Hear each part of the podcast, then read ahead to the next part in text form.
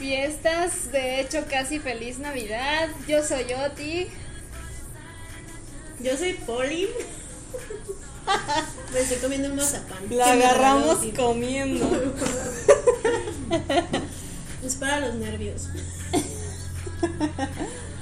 En ¿Cómo estás el día de hoy, Oti? Yo estoy muy feliz y contenta porque ya casi es Navidad. Ah, yo también, ya.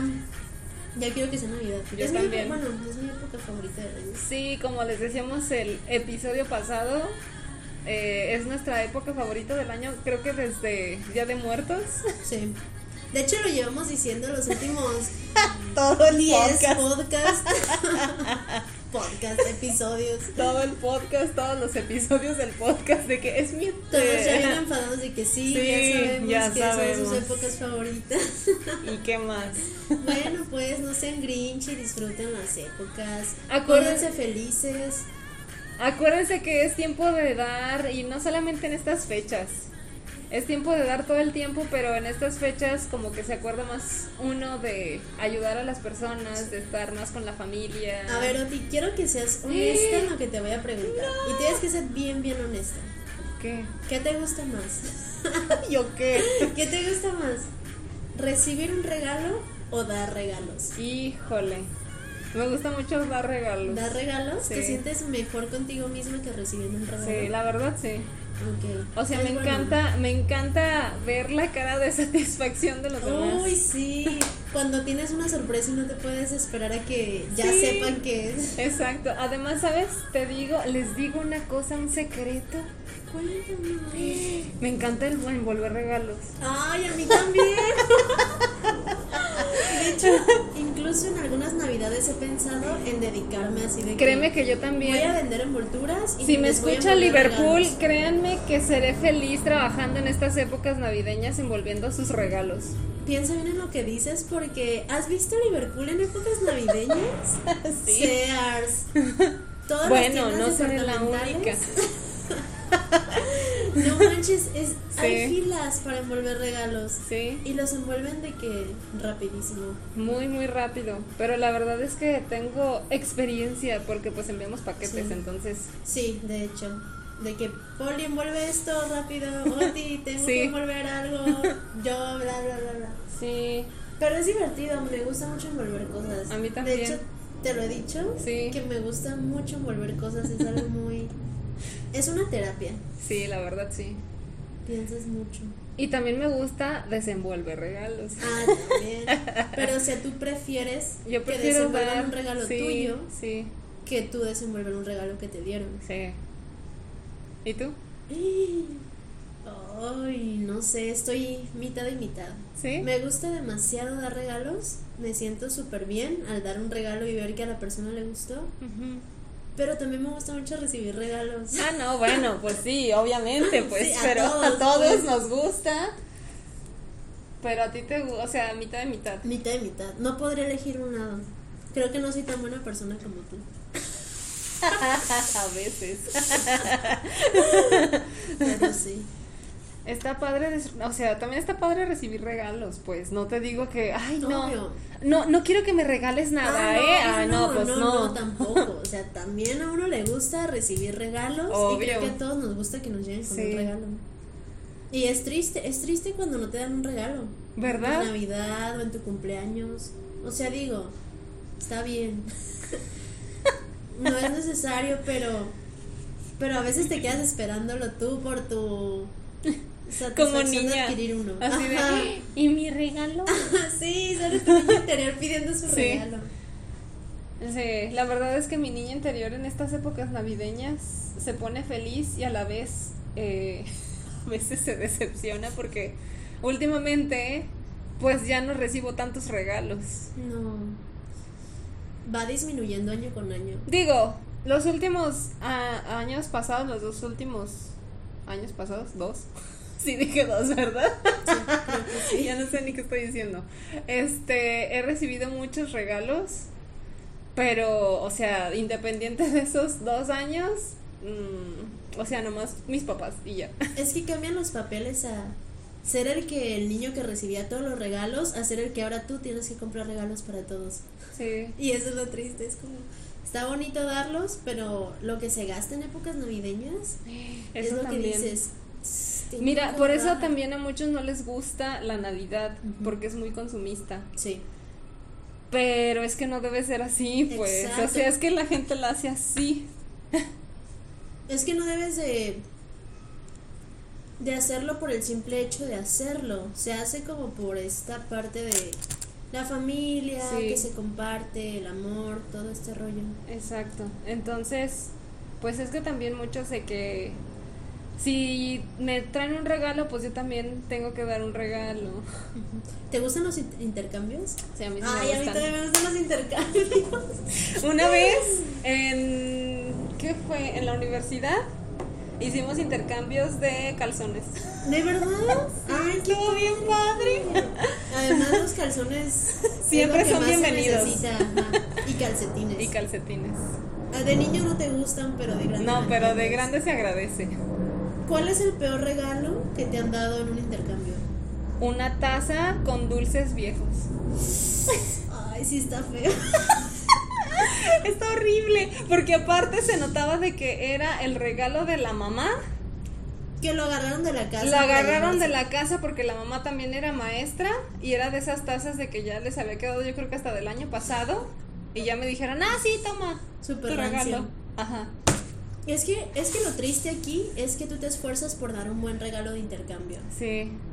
Y Que dices, ok, voy a investigar qué le gusta a la persona, voy a invertirlo. hay muchos que no ¿Qué? hacen eso. Sí, y hay muchos que les vale. Ustedes no hagan eso, por favor. Investiguen a la persona. ¿Y tú, Poli? ¿Yo qué es el peor regalo que he Sí. recibido? Creo que nada más me regalaron un ferrero. un chocolate. Un y ya. chocolate. Y digo, o sea, todo se agradece, tampoco hay que ser No, agradecidos. sí. Pero es que también dije, no manches, yo me fui hasta el centro a conseguir el regalo de la persona. Ándale. Que digo, no me pesa. No, y de hecho disfruto. Pero, Fíjate que disfruto. O sea, yo podría también, también ser. Ah, ¿qué me pasa? También ser. eh, personal shopper o cómo se llama. O sea, esas personas que hacen tus compras. Uy, sí, sí. Me encanta. Te encanta ir de compras. Me encanta ir de compras. Bueno, a los lugares que ya sé. eh, ya te he dicho que me engento, pues, Sí. pero me gusta ayudar. No sé, me gusta ver a las personas como Felices. felices. Entonces, eh, me gusta ir como a comprarles de que, mira, esto se te vería bien, mira, esto te queda con tu piel, mira, Como esto. los programas de Discovery Ándale. de vestido de novia. Sí, Y te cambiamos el look radicalmente para que te veas más joven. así mero. Uy, a mí también. ¿Has visto Desafío Fashionista? Uh, claro. No manches, es mi sueño. ¿eh? es mi sueño ir a una Yo también, así. o sea, yo sé que digo, perdería lo mm. mejor al instante. Yo las barro a todas, ahí sí. Sí, a la primera, como Todas tú super dices. fashionistas y... Y yo con mis tenis ahí, Pero es que mugrosos. la verdad... Quiero detalles. de taller, mugrosa con polvo de resina. Sí. Pero es que sabes algo, sí, sí está muy padre ir a ir a hacer compras y como tú dices, ver a la demás gente feliz. Sí. Es lo más chido. Sí. Y por eso no te pesa, porque Exacto. volviendo a los intercambios, ves que a lo mejor era algo que la persona quería y dices, ok, no me arrepiento de nada. No, Y no también te pones a pensar, bueno, también entiendo a la persona que me trajo este regalo que a lo mejor no tuvo lo mismo, la misma oportunidad de que yo de conseguir un regalo. Pero cuando está chiquito, bueno, si va a ser así, ¿para qué entras al intercambio? También. Exacto. También, porque O sea, bien puedes decir que no, porque según yo no los obligan, ¿no? Sí.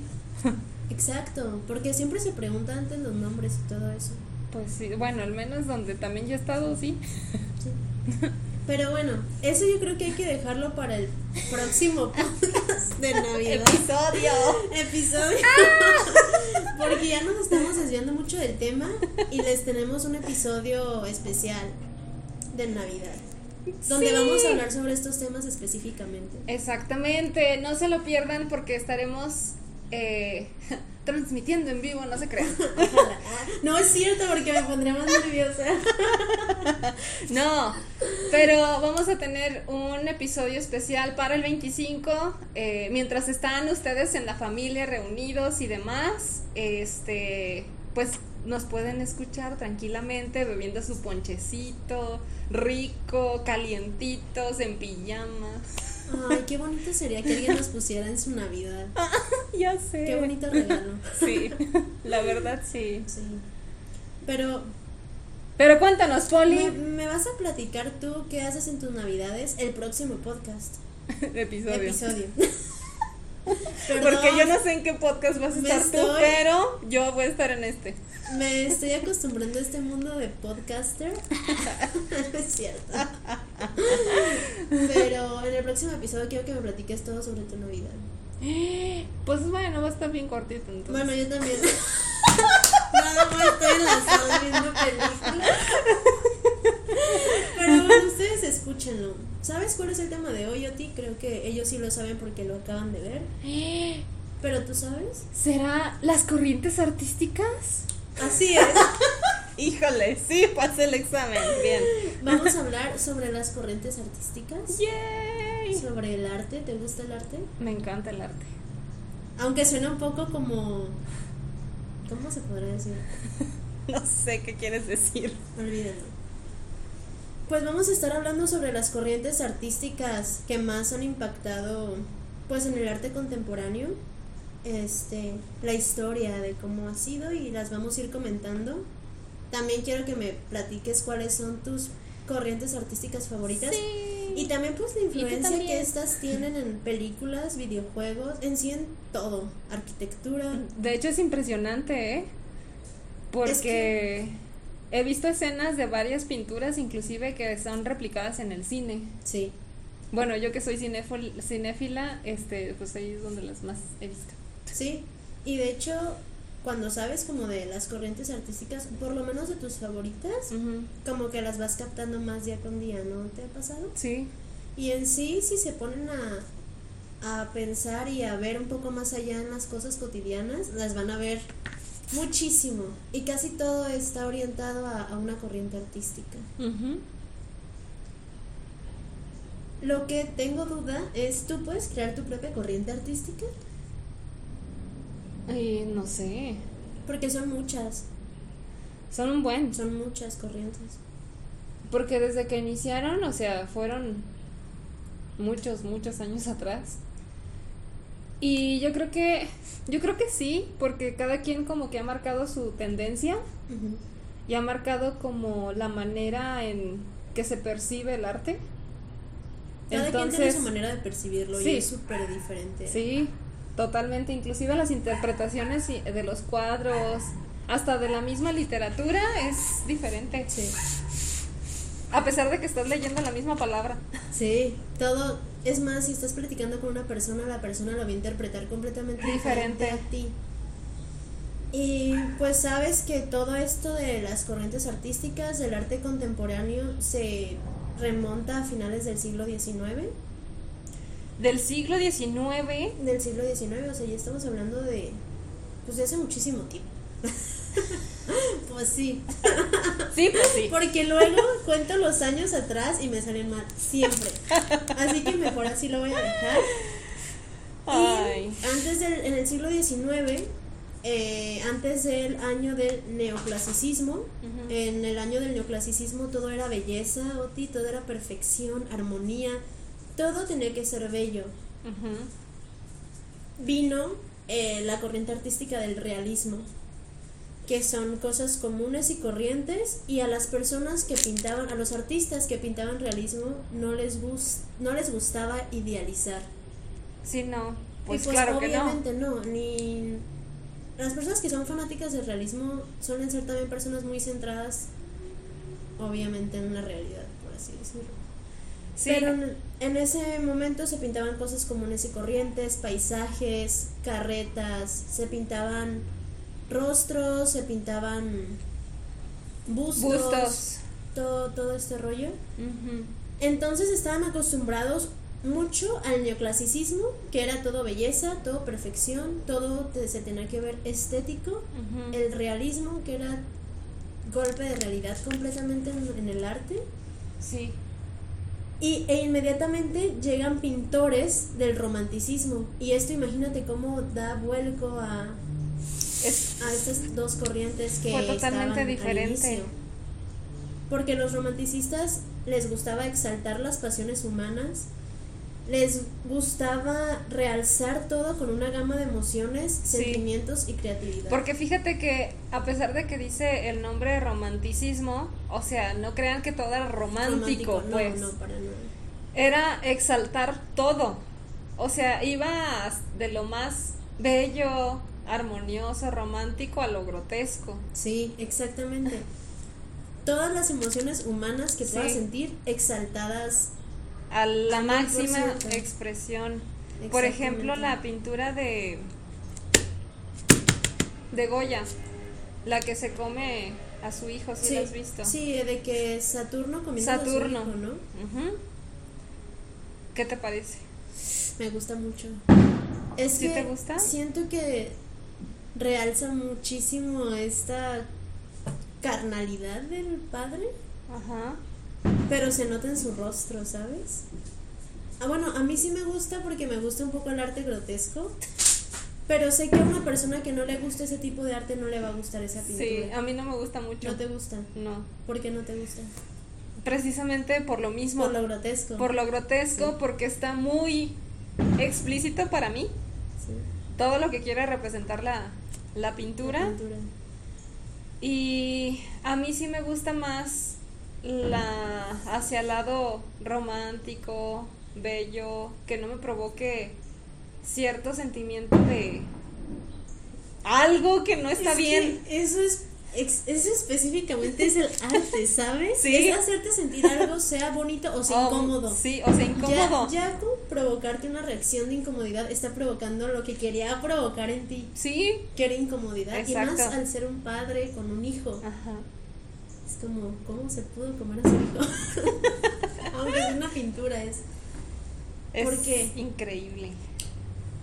Pero, em, pues para el romanticismo, eh, lo más importante era la expresividad y la creatividad, así como decía Oti, no es algo romántico, es expresar con creatividad y al mil por ciento tus sentimientos. Obviamente a partir de esto surgen pintores de expresionismo, como Monet, Van Gogh también era pintor de impresionismo, expresionismo. No tengo idea, ahorita se me vino a la cabeza. Pero pues el Aquí en el podcast somos muy somos muy espontáneas. Les investigamos las cosas al momento. Pero pues en el expresionismo también se busca crear trazos imperfectos. también. Es como dar pinceladas y que todo salga orgánicamente. Es demasiado orgánico. Sí. Pero fíjate que también, fíjate que el impresionismo me encanta, Poli. ¿Te gusta mucho el Mucho, impresionismo? mucho, mucho. ¿Por qué? Porque realmente, de hecho, pues en las clases de historia, que me acuerdo, en la carrera, el impresionismo es cuando tus ojos, eh, no, más bien cuando tu cerebro ve como realmente es, no lo que tus ojos quieren, lo interpretan de diferente manera. No sé si me voy a entender. Por ejemplo, un caballo que va corriendo, un eh, realista eh, u otro tipo de pintor de otra corriente lo pintaría el caballo con las cuatro patas estáticas, nada más simulando que va corriendo. Sí. Y el impresionista no, lo dibuja con las con patas borrosas, porque es lo que ve. Sí. Cuando va corriendo el caballo no ves las patas. No. Tu cerebro inventa que están las patas ahí, pero no ves las patas. ¿Sí me doy a entender? sí, sí. Tu cerebro interpreta y lo asimila. De que, Exacto. ok, supongo y creo que ahí están las patas, a pesar de que no las esté viendo. Y eso, no, es que eso está así súper difícil de lograr en una pintura. Muy difícil. Y aparte me encanta el tipo de técnica que utilizaban en las pinturas. ¿Cuál era la técnica del impresionismo? Del impresionismo son las pinceladas. Pinceladas. Del expresionismo también, ¿no? El expresionismo también se utilizó el puntillismo. en algunas pinturas, si no mal recuerdo. Porque después de esto, eh, en el siglo XX, la forma de hacer arte desde el Renacimiento cambia por- completamente. Imagínate estar acostumbrado a, a solo ver pinturas parecidas, a solo todo ser bello, todo ser perfecto. Sí, Entran pintores que hacen que el arte incluso sí. eh, cambie como su manera de ser. La definición de arte después del Renacimiento cambió completamente y de ahí nacieron varias corrientes artísticas.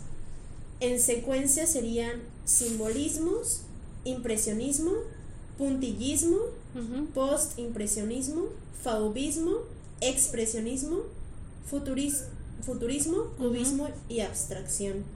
Como Wow. por orden de cómo nacieron en el siglo XX. Imagínate cuántas corrientes nacieron en el siglo XX Exacto. que hicieron que el arte cambiara su definición de ser algo a ser una cosa completamente diferente. Y es por eso que yo te preguntaba al inicio, ¿tú como persona crees que puedas cre- crear una corriente artística? Yo digo que sí, te digo. ¿Sí? Me, me imagino que, que sí se puede y más por, no sé, me imagino que más una persona que es pintora, que sabe de las técnicas, de bla, bla, bla. Súper estudiada. Sí, yo creo que una persona así sí se puede, porque crea su propia rama. Pero es que qué diferencia hay entre estilo Sí, de que es Y mi corriente. estilo y corriente. Porque creo que todos los estilos siguen una corriente, pero ¿de dónde nace una corriente? exacto. Bueno, me estoy yendo a lo mejor. me estoy haciendo muchas preguntas existenciales. Pero, ¿te gusta el arte abstracto? Am, más o menos. No eres tan fan. No soy tan fan. De hecho, siento que hay mucha gente que o ama o, O odia. el arte abstracto. ¿Cuál es el arte abstracto, Poli? Es que a lo que voy es que el arte abstracto también tiene varias corrientes dentro del mismo arte abstracto, Oh, vaya. como el constructivismo, Ajá. el suprematismo, el neoplasticismo, que es donde entran todos estos cuadros geométricos con colores primarios, incluso la Bauhaus está basada en el Sí. neoplasticismo. Sí.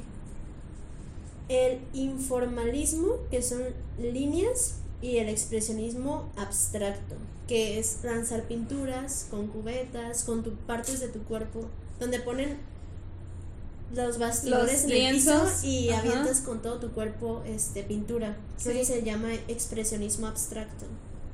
Y hay mucha gente que tampoco le gusta, que dice eso no es arte, porque cualquiera lo podría hacer. Pero Y ahora, cuentas, estás expresando Nada más algo. porque todo mundo lo puede hacer, ya no es arte. Exactamente. Es que la verdad es que el tema de arte también es como muy complicado y polémico por eso. Porque para unos es arte, para otros no lo es. Y para otros tienes que tener la profesión de artista para poder ser artista. Ajá. Cualquiera puede ser artista. Me estoy riendo como Ratatouille. Cualquiera puede cocinar. Y como Art Attack. Cualquiera puede ser un artista. Cualquiera. Pero es que creo que ya aquí entramos en temas sobre el estudio Sí. y, y todo esto. Obviamente la gente que ha estudiado te va a decir que tú, no todos, no voy a generalizar, pero que alguien que no esté estudiado no puede ser artista. De hecho, es muy criticado, son muy críticos, obviamente, los, Muy. los pintores y los artistas en general, plásticos, lo que sea. Son muy, muy críticos. Es difícil, es difícil que una obra tuya sea considerada arte. La verdad sí, o sea, y la verdad que también los artistas como genuinos se meten tanto en su papel Sí. que también los veo como que se aíslan de todo el mundo y pues no sé, a lo mejor por eso crean tan grandes obras, por eso son lo que son, pero a veces digo, ¿vale la pena quitar todo lo demás para hacer eso? Creo que si lo quieres, a lo mejor sí vale la pena. Ajá, Como Beethoven. Sí. Van Gogh. No sé. Y hablando de Van Gogh, es final- del postimpresionismo. Post-impresionismo, sí. Sí, de hecho el post-impresionismo fue... Porque el impresionismo fue en el siglo XX, creo que el post-impresionismo nació mucho después. Pues por eso es post. Pero ahorita les iba a dar la fecha específica. Pero, por ejemplo, estos artistas se de- deprimieron. En realidad les gustó su vida porque sus obras fueron reconocidas hasta que fallecieron. Fíjate que casi con todos los artistas ha pasado eso. O sea, es que sacrificas tu vida. Sí. Es que sacrificas todo, Poli, porque no te reconocen mientras estás vivo, a la mayoría, al menos. Inclusive les pasó también a los músicos, que mientras vivían, pues ni quien los pelara. Ah, pero pues ya se murieron, entonces, uff, sus obras son lo máximo. Sí, de hecho, tus obras valen más muerto. Exacto. Y, y qué triste. Porque Sí, ¿cómo porque no lo puedes disfrutar, siendo- ajá. vivo? O sea, ok, es un sacrificio, ¿no? Exacto. Pero, ¿tú estarías dispuesta a pagarlo? Digo, No. yo no. Yo Por tampoco. más grandes que sean mis ganas a veces de, de hacer arte o de hacer algo, Sí, no sé si... Pero bueno, es que también al final vienes al mundo a dejar huella. sí, Estando vivo o estando muerto. pero ¿qué tipo de huella quieres dejar?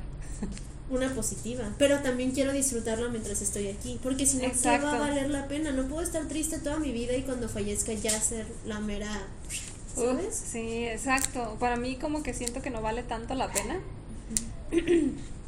Pero si no, no tendríamos las obras que tenemos ahorita. Sí. Ah, es muy complicado. Es complicado.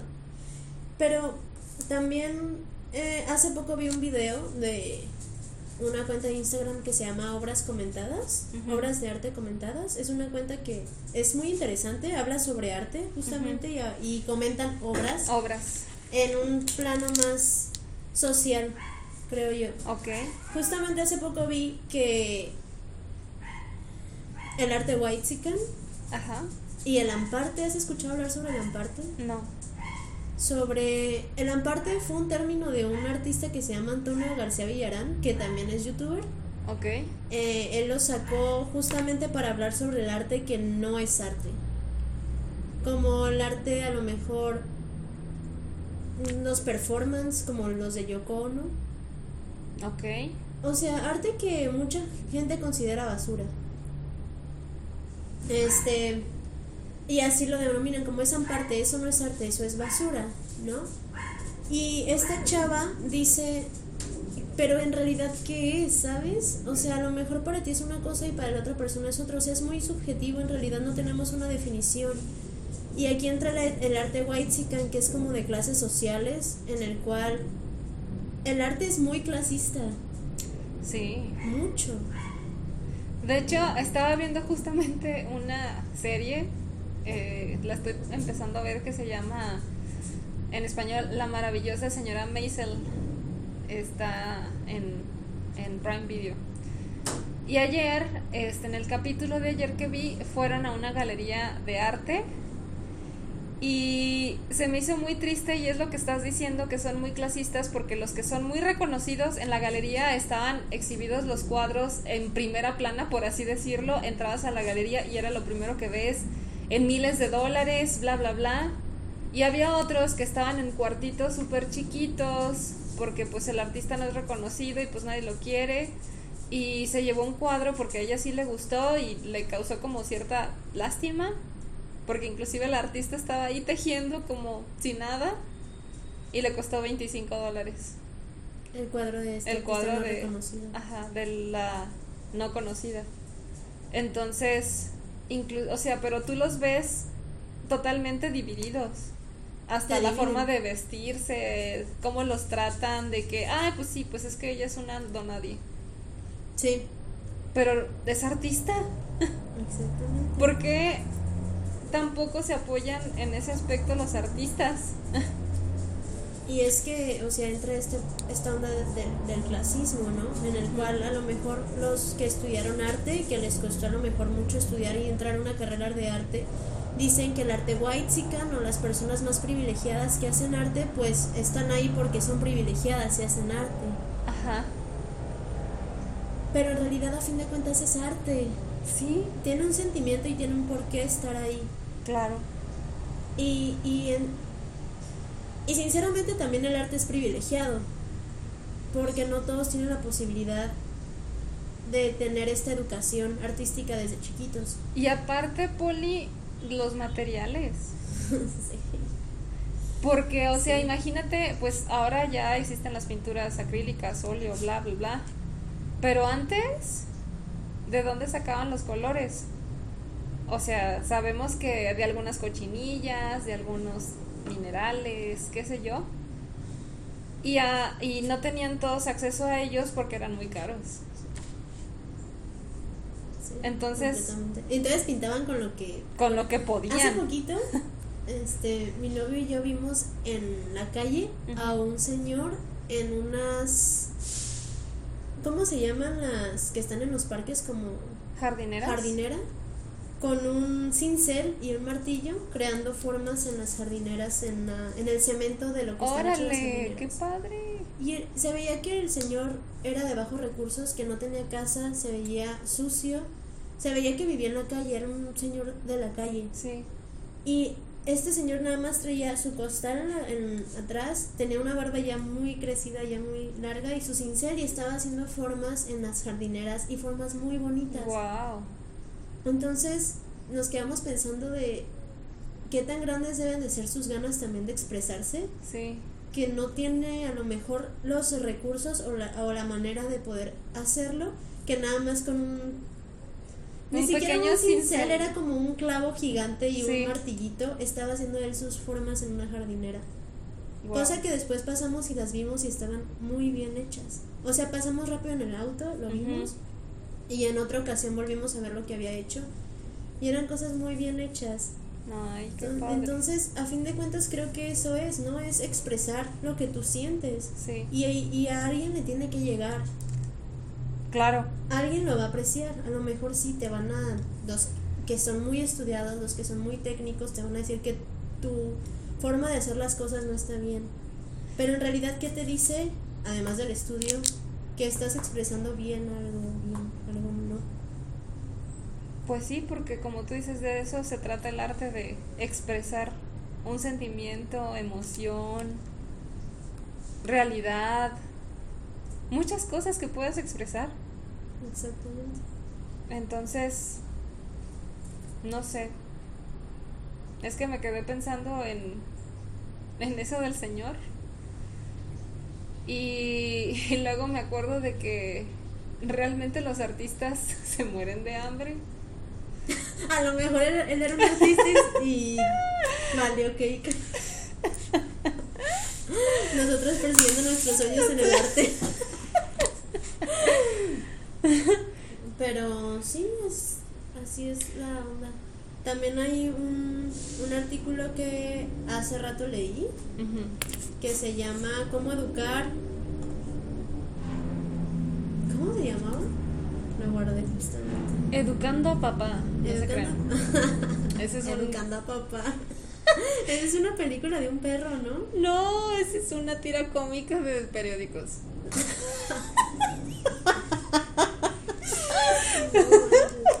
Se llama Cómo educar a través del arte para un mundo más sostenible. Oh. Y es que en realidad no, no, o sea, no tenemos ese, esa educación. No. De hecho, no valoramos el arte y a la vez sí, no entiendo. A todo el mundo le gusta el arte y a la vez nadie lo apoya. ¿Por qué? Sí. Ay, sí. Por ejemplo, en las bandas de música.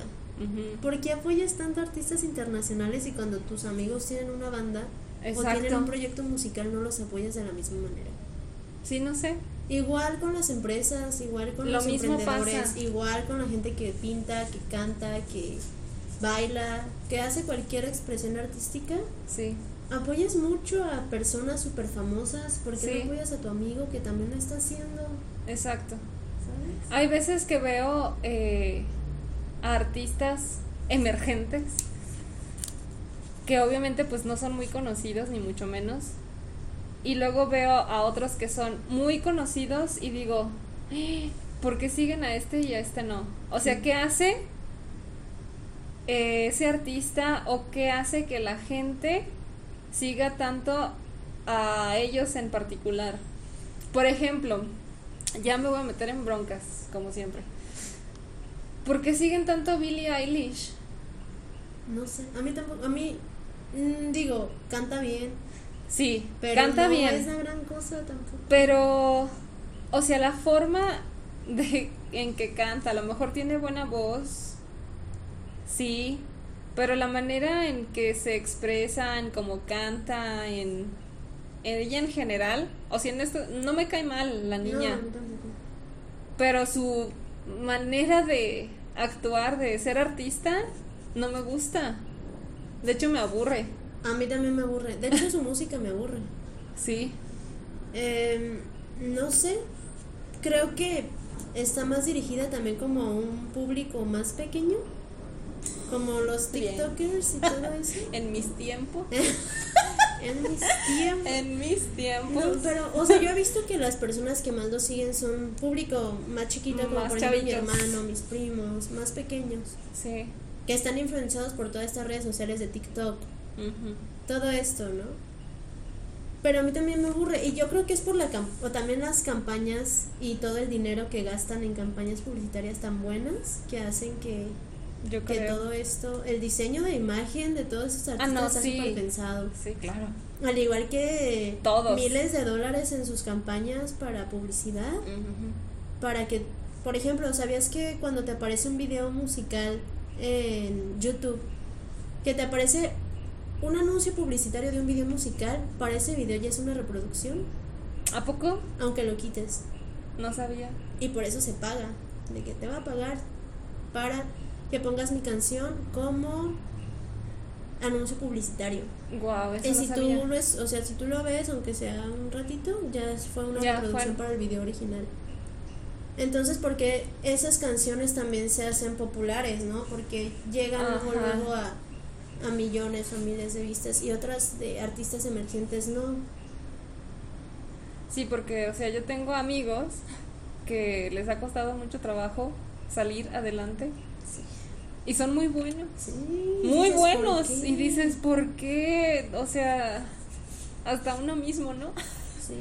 Y es que también todo se mueve también por, por todo esto, este rollo. Por eso te digo que el arte es muy clasista. Pues sí. Si tienes, te va a ir bien. De- y no quiero generalizar tampoco, ¿sabes? Ujú. Pero generalmente pues se suele mover en todo este ámbito de todo esto.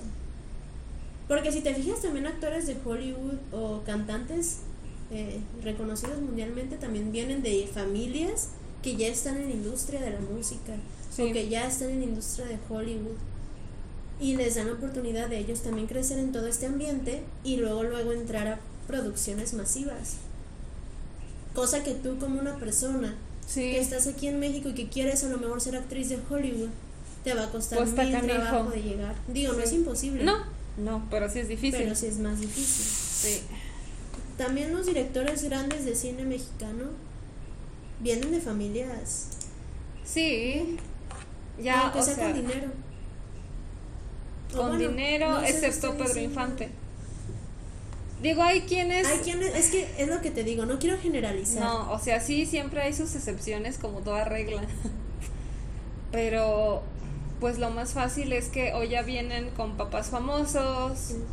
Eh, o tienen dinero para poder impulsar la carrera de su hijo. Entonces, pues así es más fácil. Pero también habrá quien empiece desde la arena. Sí, sí, es que tampoco es de que, ah, es imposible si no tienes esto o todo se rige por esto. Pues no. Lamentablemente sí, una gran mayoría, pero se puede si lo quieres también. Claro. Aunque te va a costar un poco más de trabajo. Pero no es imposible. Créanme. Ya cuando No estemos en la crean. cima, y ahí les No decimos. se crean. Sí, ustedes pueden ser lo que ustedes quieran ser. Ser una. Barbie girl, no, no se crean.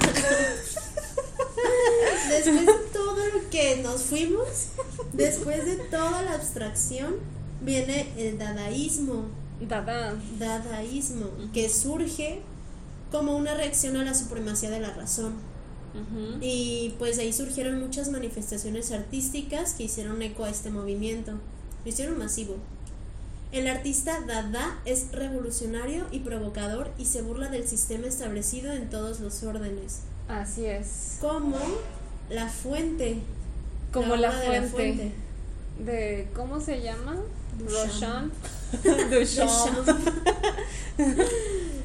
que es un retrete. ¿Y tú qué opinas, Poli? Porque yo la verdad digo, ¿eso qué? Estás, estás entrando en lo que acabas de decir hace rato que el arte es, es lo que quiera ser. Pero, a ver, es que mira, este es un objeto funcional con un.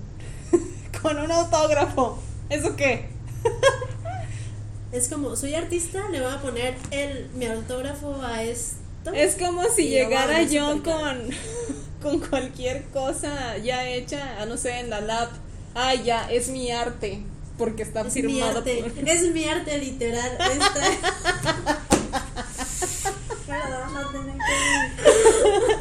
Exacto. Ay, pues es que no sé. Sí, es como si llegaras con tu firma y ya, ¿no? Por eso. Por eso. sé. ajá, en es realidad, que- o sea, la historia de este retrete es que fue un objeto encontrado Sí. en algún lugar. Sí. El artista lo encontró y se considera artístico, le puso su firma y pues inició una revolución en el mundo del arte introduciendo el vanguardismo. Ahora resulta Al que es de demostrar vanguardia. que cualquier objeto mundano podía considerarse una obra de arte con tal de que el artista lo quitara de su contexto original, o sea, en este caso un baño, y lo va a situar en un nuevo contexto adecuado, en este caso en una galería o museo, y ya por eso de que se declarara como tal, como arte. Ay, pues voy a poner mi. ¿Qué te gusta que ponga? Mi carro aquí en medio del jardín. Pues por ejemplo, Lo voy a grafitear. es que fíjate que no sé si te has dado cuenta el cómo te impresiona, a lo mejor es muy vago, pero cómo te impresiona cuando meten un auto a una plaza. ¿Qué? Ok, yo siempre desde chiquita me he quedado impresionada por cómo hay un auto dentro de una plaza. Cuando, cuando los están rifando, Sí. que están en medio de la plaza, siempre me pregunto, no manches, ¿cómo metieron ese auto aquí? Y digo, no es arte, pero, pero es como, wow, es un auto fuera, sacado del contexto original, donde lo sueles ver y está introducido en una plaza, en un centro comercial. Es impresionante. Pero, pero, pero. Pero las plazas tienen accesos. Está siendo muy realista. Sí, pero aún así de niño te impresiona. Es como que hace un auto aquí metido. Siento que a lo mejor el artista es como igual, de que, que hace Es un que yo de retrete niña aquí. nunca me impresioné con eso. ¿No que el, el impresionismo te gustaba mucho? Ah, no es cierto. Sí. Pero bueno, Pero no estaba pintado con brochazos. era un auto. Era un auto plaza. ahí parado. Yo sí me quedaba horas pensando cómo lo habían metido ahí. Y luego tam- también a veces me quedo ¿Me pensando. acordaste? Espérate. que nada tiene que ver. Pero es que me acordé de una historia que me platicó mi papá de un, un muchacho que estaba estudiando en el seminario. Eh, y fue en, en el rancho, no sé dónde. Ay, tengo una pestañita en el ojo. Uh, uh. Y, y de repente, pues el muchacho se fue a su casa a descansar por vacaciones y demás. Y estaba acostado en su cama y pues el techo era de teja. Y había dos pisadas de una cabra en la teja. ¿Por arriba? Sí. Entonces el muchacho, así como tú pensando, ¿y ¿Cómo habrá ahí? brincado la cabra? ¿Y cómo habrá brincado la cabra? Y se pasó horas, poli, horas pensando en cómo había brincado la bendita cabra a las tejas. Y hasta que no se, no se aguantó y le preguntó al papá, oiga, pa, ¿cómo fregados brincaría una cabra a la teja para que dejara sus huellas? Pues el papá se enojó mucho. ¡Ay, qué bruta, mija! Pues la teja estaba fresca en el piso y así la pusieron en el techo. O sea, la explicación más sencilla. Pues sí. Y él de que, wow. Ya no va a regresar al seminario Creo por bruto. Que yo sería el muchacho. Y tú Por eso- el papá. Por eso me acordé del Porque, carro. Sí. Wow. Wow, qué ingeniería es esta. De. Qué inteligentes. Wow, ¿Cómo metieron un auto aquí? Es que Oti me dice que soy muy soñadora y desde chiquita tengo esto, pues, de que pienso mucho las cosas. De Es que no le digo, lo es. Bueno, Lo soy es. muy soñadora. Pero también luego me pongo a pensar en los autos que están en las agencias. Esto debe de tener una explicación, pero luego yo pienso cómo le hacen para que las llantas no se ensucien cuando los meten ahí. ¿Sabes? No sé si estoy siendo claro o no, pero Sí. son cosas que pienso como cotidianamente. Las llantas se ven muy nuevas. ¿Cómo le hicieron para Cotidianamente cabe destacar. cotidianamente. Pero bueno, vamos a regresar porque Ah, ya sí. no quiero echarme más de cabeza. Eh, después del dadaísmo viene el surrealismo. El surrealismo es de mis corrientes artísticas favoritas. Me gustan mucho las cosas surreales, oníricas, y pues obviamente uno de los mayores exponentes que todos conocen, Dalí, Salvador Dalí. Ujú. Después de esto viene el arte conceptual y el, el arte povera. ¿Sabes cuál es el arte povera? No. Bueno, ahorita les digo. Internet! Ya no nos va a decir Poli. Te esperan el siguiente episodio. Gracias. Pues el arte conceptual ya todos sabemos. El arte povera toma su nombre de la costumbre eh, que los artistas del, movi- del movimiento tenían de emplear materiales humildes, como la tierra, las plantas, pues a lo mejor hasta la madera. El arte povera se enfrenta a la comercialización del arte, representando a través de sus obras la caducidad y el valor real de los objetos tras la intervención del artista. Manifestaron a través de su obra la cuestión de dónde se hallaba la valía artística, si bien en, el, en la obra en sí o los materiales. en el artista que la realizaba. O sea, ¿qué vale más? ¿La obra. En sí? O sea, la pintura, la escultura, lo que estén presentando, O o, el el artista. artista. ¿Tú qué comprarías, por ejemplo? eso- es que ahí entra esta parte en la cual tú dices, porque un retrete vale tanto con una firma. Exacto. Ahí que está valiendo en sí. El artista. No el retrete. Y yo siento que el arte povera son como los artistas hippies de todos los movimientos. Sí, siento que sí. Porque hasta siento que viene como remontado Sí. de de los neandertales. Se remonta en la época de las cavernas, cuando el hombre... no se crean. Pero es que me recuerdan a estas obras de hace mucho tiempo que eran Sí. con ramas, con tierra, con sangre. Sí, sí entiendo lo que dices, pues. Es como más primitivo. Primitivo, esa es la palabra, primitivo. Pero sí, o sea, ¿qué vale en sí? Porque artista? en ese tiempo, pues si hacían sus montoncitos de tierra, de plantas, pues obviamente no iban a decir, ay, es arte. No, pues no. No, ni siquiera era tan... De hecho, desde el inicio del capítulo quiero decir esa palabra y no me sale. No, o sea, nada más era, era esta parte de demostrar una expresión a través de tus sentimientos. ¿Cómo Como lo haces? Con lo que tengas a la mano. Igual que el señor del parque. Ajá. De hecho, sí. O sea, son las herramientas que tienes aquí. O sea, que tienes para trabajar. Exacto. Y ahí que vale, si una persona pasa por el parque y ve las jardineras así, va a decir, wow, esto lo debió de haber hecho un artista Ándale. traído de Francia, de Ciudad de México. Sí. a hacer esta, esta obra, ¿no? Pero si te enseñan al artista real, ¿para ti valdrá igual? Para mí sí, que me lo estás obviamente para mí contando, pero, para cualquier otra persona este que no se... Sí, no creo porque si regateamos hasta las personas que nos venden un poncho hecho a mano. Entonces, como, ay, pues es que es X, o sea, es el señor de la esquina. Y es como estamos educados en México, que no hay este educación artística. Exacto. Y siento que se aprovecharán muchas personas de ese señor. De que venga y háganlo en mi restaurante. Ay, venga y sí. en mi casa. Y le doy tanto y bien poquito. Exacto. Ay, y sí quiso, ¿eh? Exacto.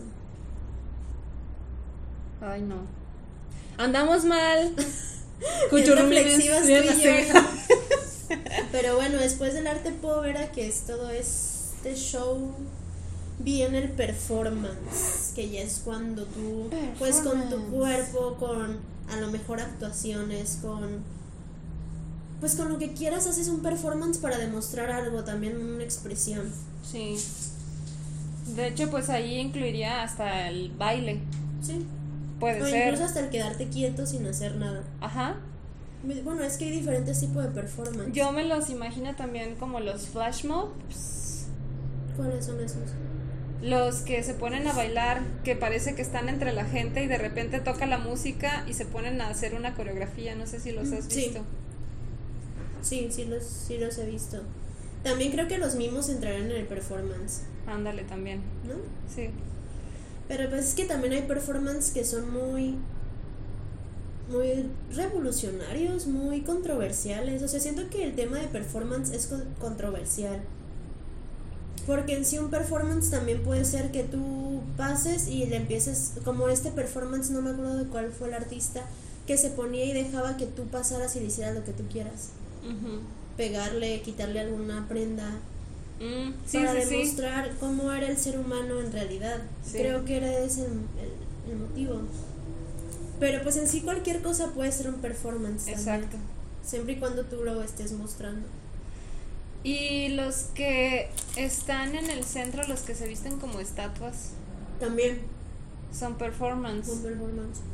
¿Y ustedes, cuchurrumines, cómo los ven? ¿Como arte? ¿Como alguien indigente que está pidiendo dinero? No manches, la verdad. ¿Se maquillan? ¡Qué bárbaros, eh! Eso, eso son Pero artistas. Pobre piel. Pobrecitos, o sea. Pero de hecho los admiro. Cada vez que veo uno, yo sí soy de las que, ¡Eh, foto. Sí. es que la verdad se maquillan impresionantes. Sí. Pero sí, o sea, imagínate estar en un traje pintado y además tu piel pintada por todo el día. Exacto. Y luego llegar a despintarte, despintarte. y al día siguiente. Otra vez. Híjole. Pero bueno, el performance es eso, ¿no?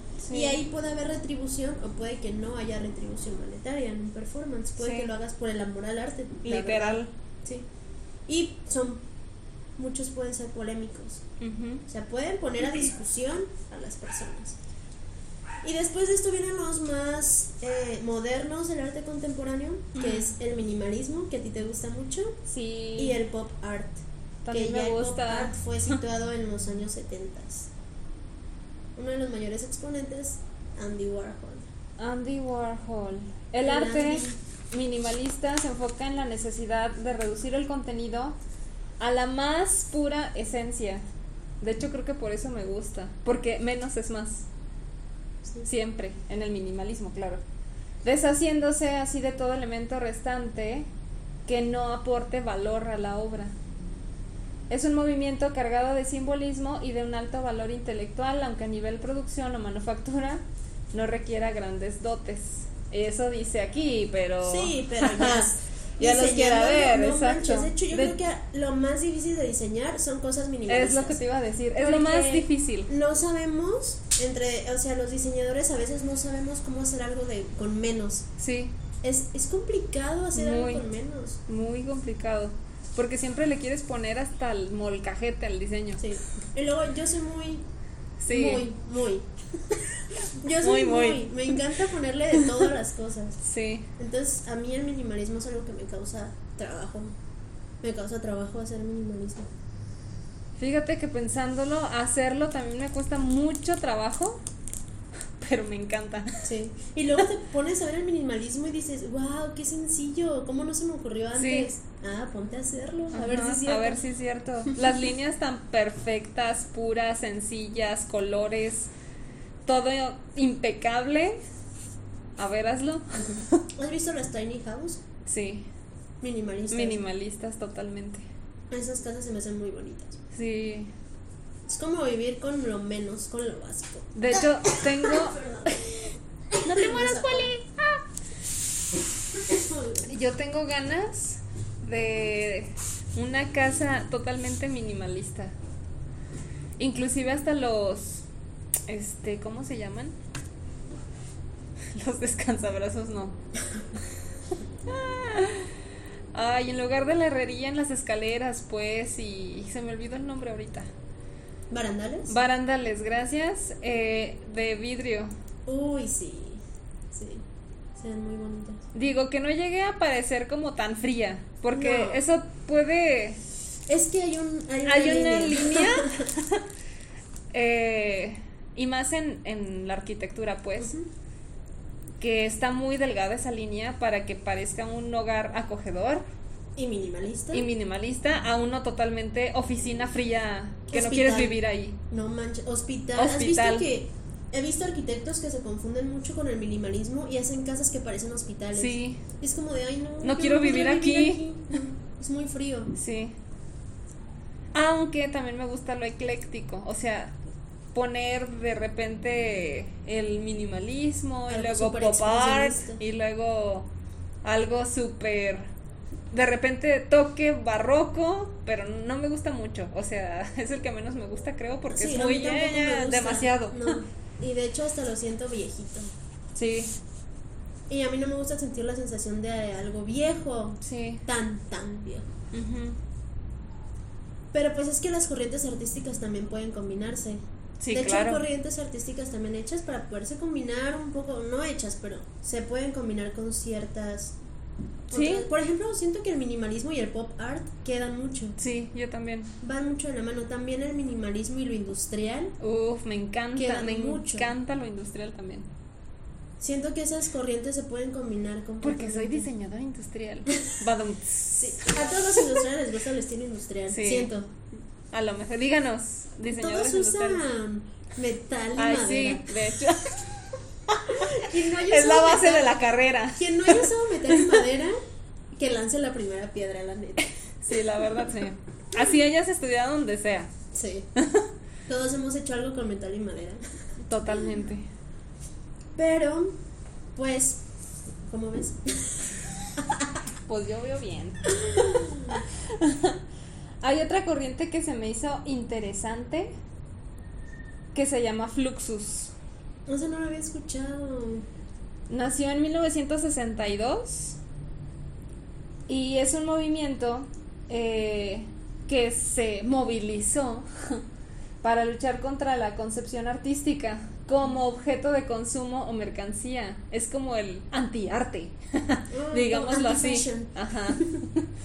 Defendiéndolo como movimiento artístico de gran valor sociológico. O sea, como que quiso ya no presentar el arte nada más como algo económico, sino realmente el arte en sí. No importa si lo estás cobrando o no, Por amor. ¿sí? Por amor al arte. Fluxus eh, aúna en sus obras elementos y materiales procedentes de diversos entornos, confiriéndoles un significado holístico al conjugarlos en la representación artística. O sea, tomó como varios materiales de aquí, de acá, de acá, y luego los unió y dijo, ¡Ah! ¡qué bonito! Esto es arte. Como algo así como arte objeto. Podría ser. Mm, Es que pueden ser de diferentes maneras. Puede ser arte objeto, puede ser pintura, escultura, de cualquier cosa, pero como juntando materiales. Esta tendencia busca incorporar al arte en la cotidianeidad de la sociedad. O sea, que no nada más lo tengas como una pieza que no tocar, ¿Me explico? Sí, o sea, busca como incluir todos tus sentidos, por así decirlo. Sí, o sea que sí se incluya en tu entorno, en tu ambiente, para que lo complemente, no nada más sea una obra porque, ay, es de Picasso y la compré porque es de Picasso nada más. Sí, o sea, no la puedes tocar, solo vela. Ajá. Esto se mete en tu vida, pues. Sí, como sí. Interactúas con una Sí. pieza. Pero me imagino que aquí ya entra también todo esto, lo comercial. No entraría como un, a lo mejor como un objeto industrializado, pero entraría como un objeto de consumo. Pues curiosamente podría representarse e interpretarse así, pero es lo que busca alejarse. O sea, me imagino que entonces una pieza sí tú la podrías regalar, porque Sí. en realidad no tendría ningún precio, Se supone. Nada más el valor artístico. Exacto. Quieran como poner en alto el arte, no el precio. Ok. Sí, por amor, de que no me interesa el dinero. Si quieren te regalo mis obras. Si Ay. quieres te regalo mis obras. No hay problema. Yo te regalo todo lo que quieras, Poli. Wow. Siento que es una buena iniciativa, Sí, pero. pero ¿cómo vives? Ajá, digo, qué padre que. Siento que corrientes artísticas así pueden también venir de, de a lo mejor artistas más acomodados que tengan como otros ingresos de dinero y el arte sea como su pasión. Ándale. Eso sí podría funcionar. Pero una persona que pues no tiene nada, pero que le gusta el arte, pues ni modo que comamos aire. Sí.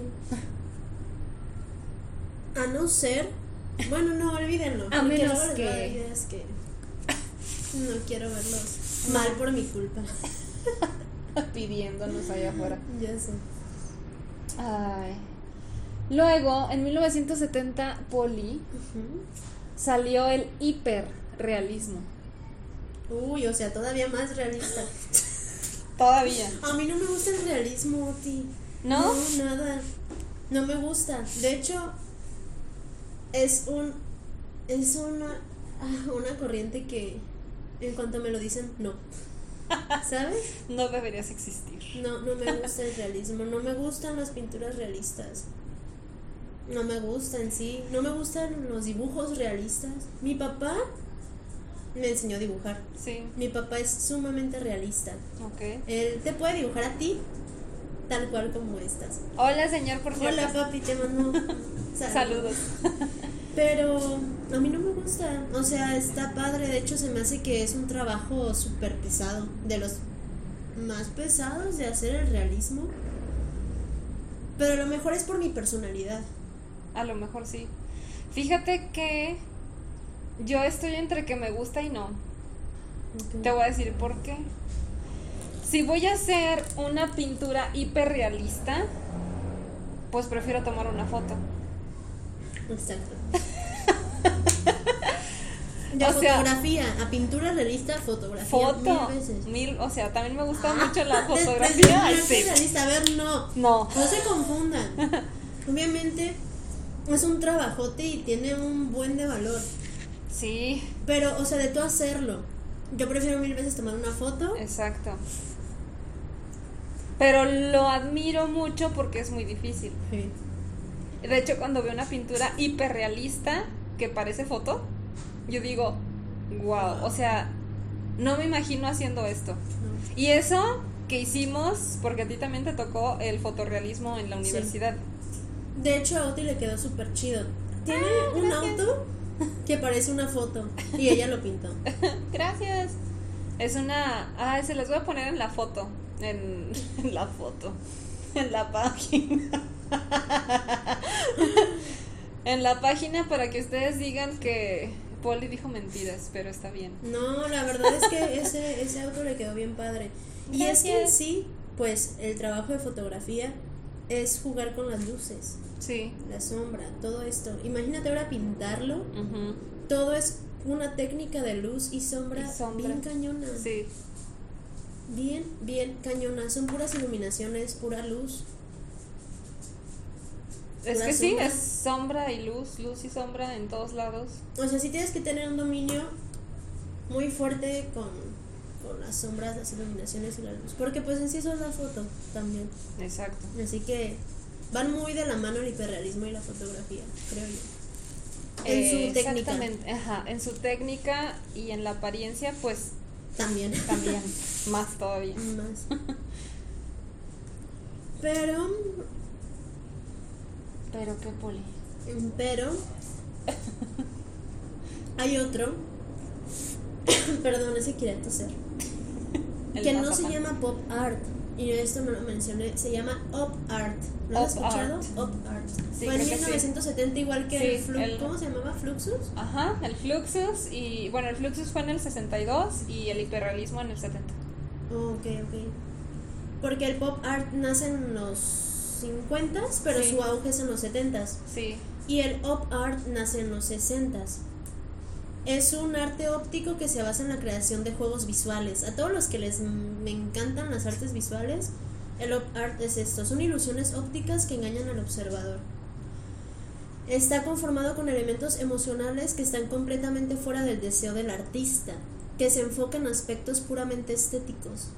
La combinación y repetición de líneas y figuras geométricas junto con colores extravagantes dan lugar a representaciones poco corrientes.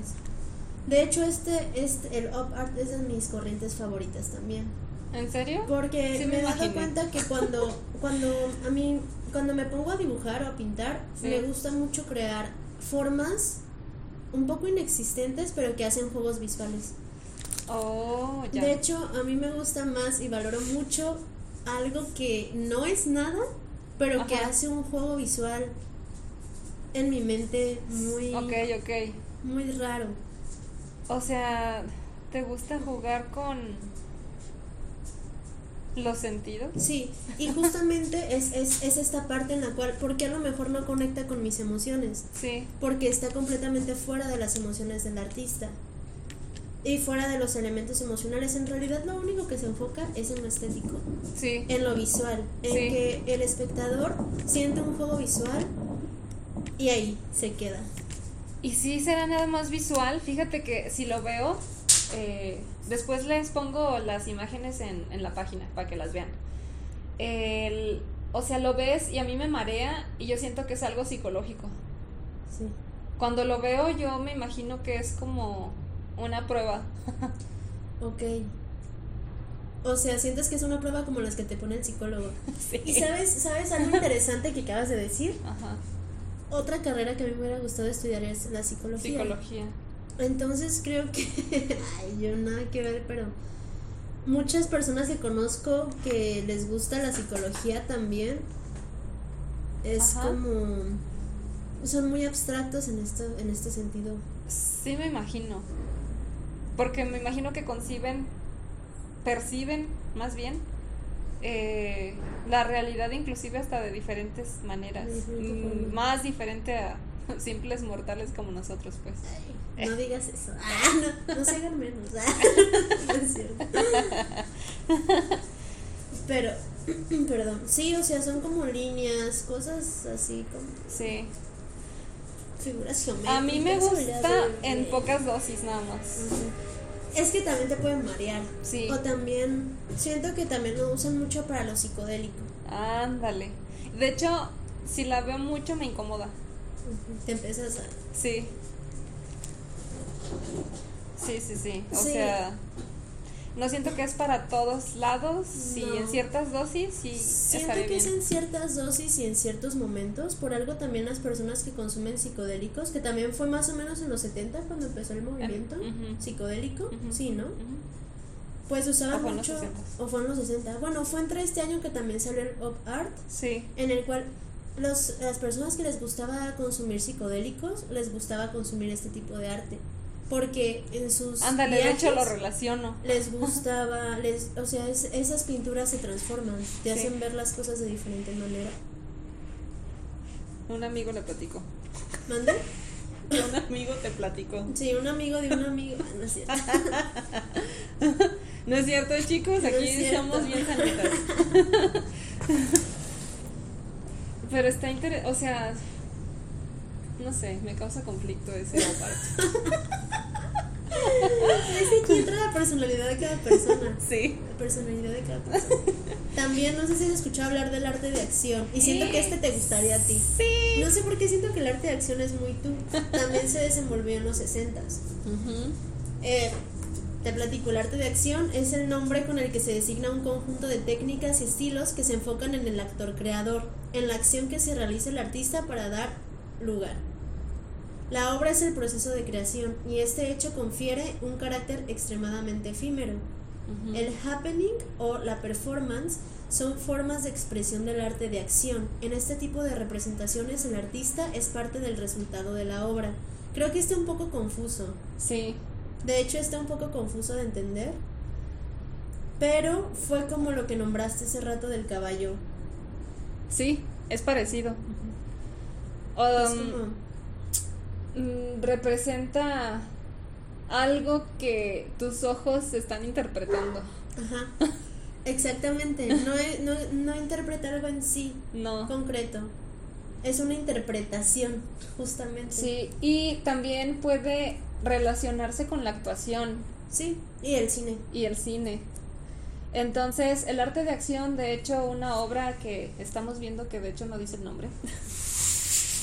Eh, no sé si es una mujer o un hombre, para mí es una mujer, que tiene un escorpión justo en su cara, que si fuera una cucaracha me estuviera muriendo de miedo ahorita. Y pues está acomodada de cierta manera que es entre luz y sombra en una fotografía en blanco y negro con el pelo relamido y atrás nada más tiene como unas ondas. Entonces, la verdad es que te causa impacto. Es como, Sí. ¿qué está pasando aquí?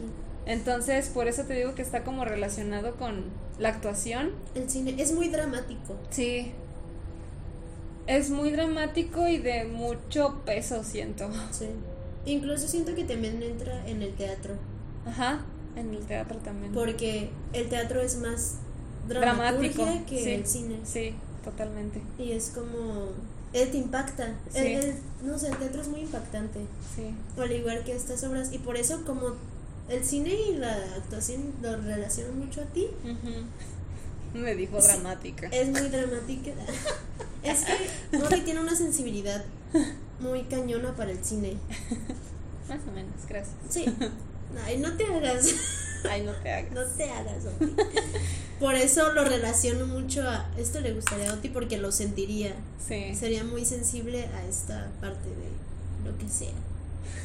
De lo que De sea. lo que sea que tenga que ver con el cine y la acción, la drama, Drama y aventura. todo. Sí. Sí, la verdad es que sí. Soy esa parte de. Este, como lo representan, de dos caritas, feliz y triste. De hecho,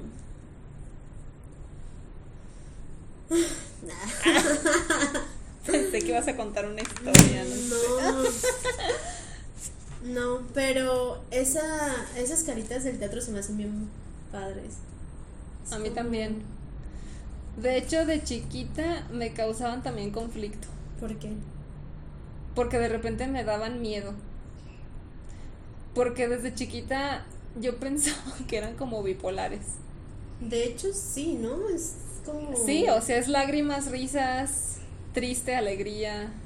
Porque así es la actuación, así es el teatro, el cine y bla, bla, bla. Es como cambiar, como cuando te ponen Sí. la mano y de acá estás. A la mitad en la cara, ajá. Sí, es algo así. Es el concepto general de. Tienes que cambiar de emociones así. Ajá. Y es lo que hace un actor. Es, lo- es el arte, El arte. de la actuación. Sí. Porque justamente hace rato hablábamos de qué difícil es llorar en la actuación. Sí. Qué difícil es llorar por más que te haya pasado algo muy triste. Por ejemplo, yo me considero muy chillona en mi casa. Ajá. Cuando estoy sola soy muy sensible, yo puedo llorar de todo. Ajá. Pero si me estuvieras grabando y me dijeras, ¿llora? Llora. No manches. Y pues tú sabes mi historia de, Sí. de que antes de entrar a todas las carreras, pues yo quería entrar a actuación. Y pues mi papá no me dejó, shalala, pero pues era mi sueño, era mi sueño ser actriz. Algún día lo voy a alcanzar. Algún día, Algún día. ya que te descubran aquí en charlas de taller, sin verte, Es nomás que- escucharte Ajá. con eso. Es que siempre me ha llamado, pero nunca lo. Nunca me he desarrollado Pero- en ese ámbito. Soy muy penosa, por ejemplo. Entonces, es eso lo Sí que. lo es.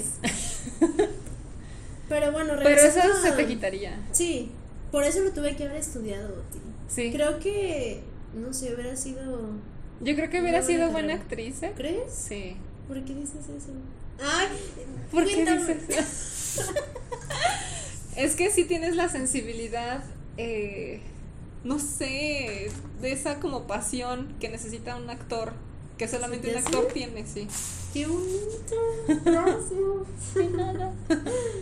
Sí, me hubiera gustado mucho estudiar actuación. De hecho, te digo que era lo que yo quería estudiar desde un inicio. ¿Qué quieres estudiar?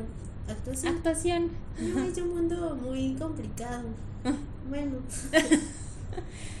Mira, sí es complicado, o sea, la verdad. sí.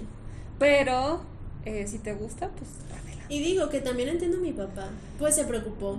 Obviamente, y más pues chiquita y, y todo, pues Sí. Pensaba, me veía como muy sensible de que pensaba que a lo mejor se iban a aprovechar de mí, no Pues, sé. sí. Pero, ay no, eh, me hubiera encantado estudiar actuación. Nunca es tarde, ¿verdad, Cuchurrumines? Ustedes también, si quieren estudiar otra carrera. Yo quiero estudiar química industrial, ya. Oti, yo también la veo de química, ¿eh? Yo te veo de química y es que le encanta, le encanta todo esto de Todo el mezclas. merequetengue, embarrarme Sí. y En hacer cocina, ajá. mezclas. Bueno, me gusta mucho. Sí, yo también te veo en química. Sí. Bueno, es que soy de la idea en la cual las personas tenemos muchas pasiones, no solo es una. Claro.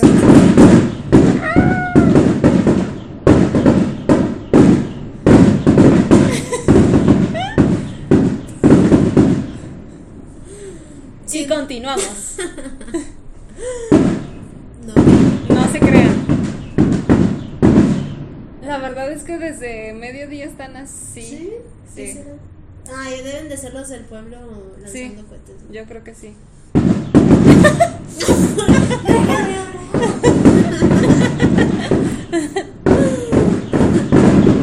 En un momento continuamos. Gracias por la espera. Para pa pa pa pa pa pa. No me acuerdo qué te iba a decir. ¿Qué te había dicho antes? Estábamos en la actuación. Después. Después de, de eso estábamos hablando de química. Sí, Ah, ya me acordé. bien. Creo que somos personas que tenemos muchas pasiones. sí. O sea, no te puedo creer que una perso- persona en la faz de la Tierra, conociendo tantas cosas. De hecho, hay una plática de TEDx. ¿Sí es TEDx? Sí. ¿Sí, Ajá. no? O TED Talks. TED ajá. Muy buena, muy, muy buena. Sobre. Les voy a pasar el nombre o lo publicamos en la página. Sí. Porque te habla sobre esto. Sobre cómo la gente tiene muchas pasiones. Sí. Y es que no podemos estar en un mundo en donde existan tantas variantes Sí. tantas cosas por hacer que solo tengas una pasión en la vida.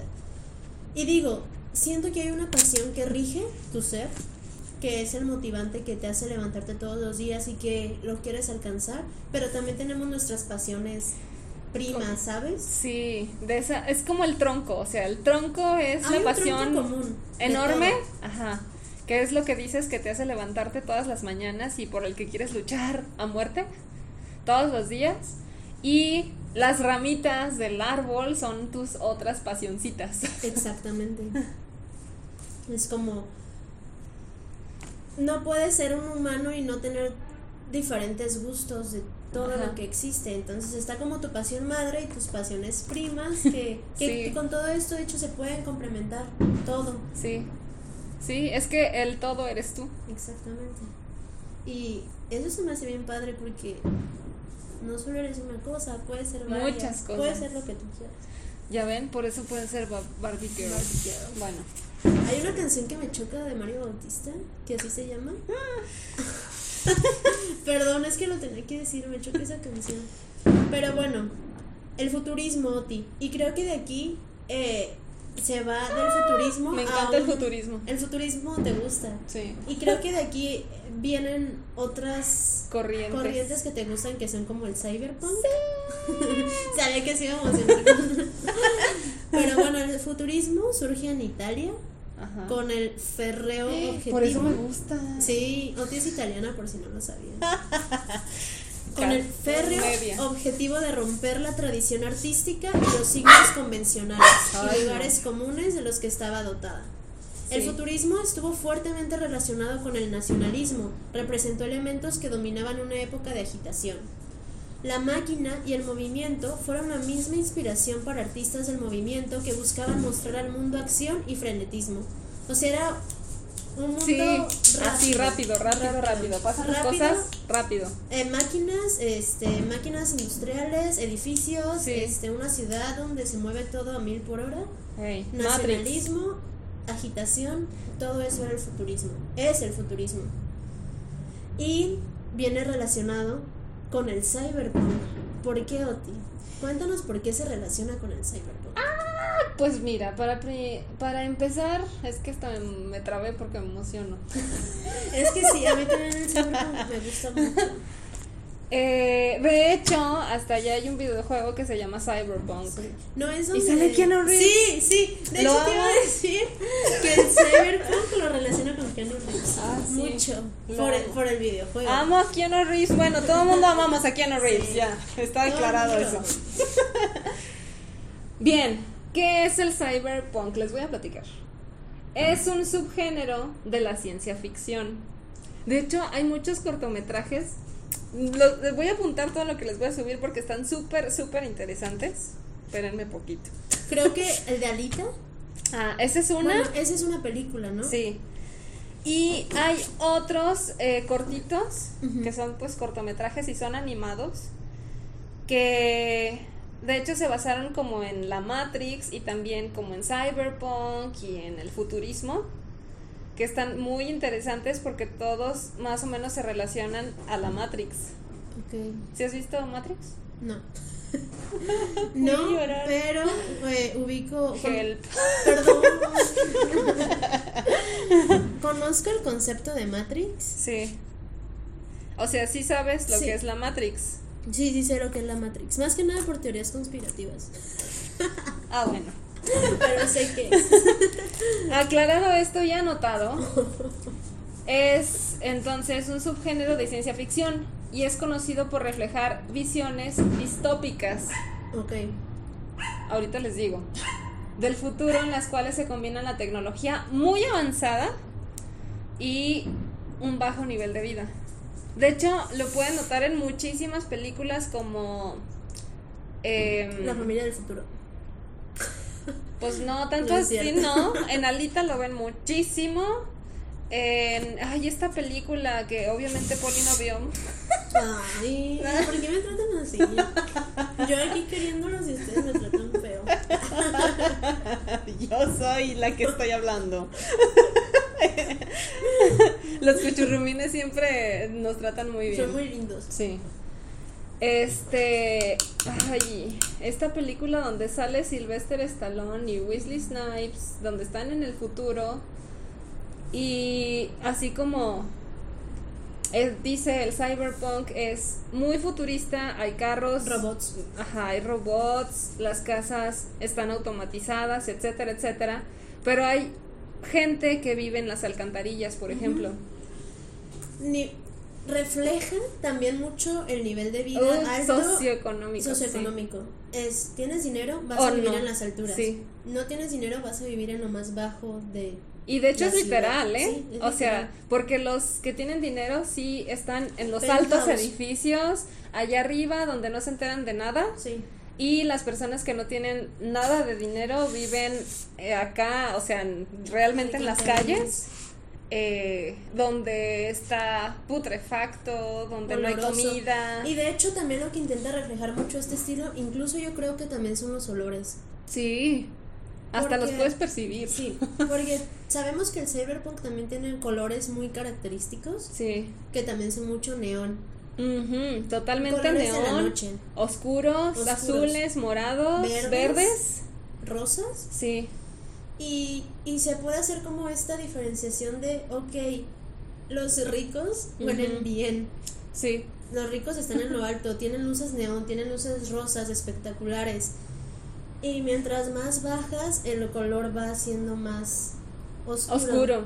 Los olores suelen ser más putrefactos. Sí. Se suele ver. Que de las alcantarillas salen hasta Drogas, humo, drogas. alcohol. Sí, vicio, sí. todo este show.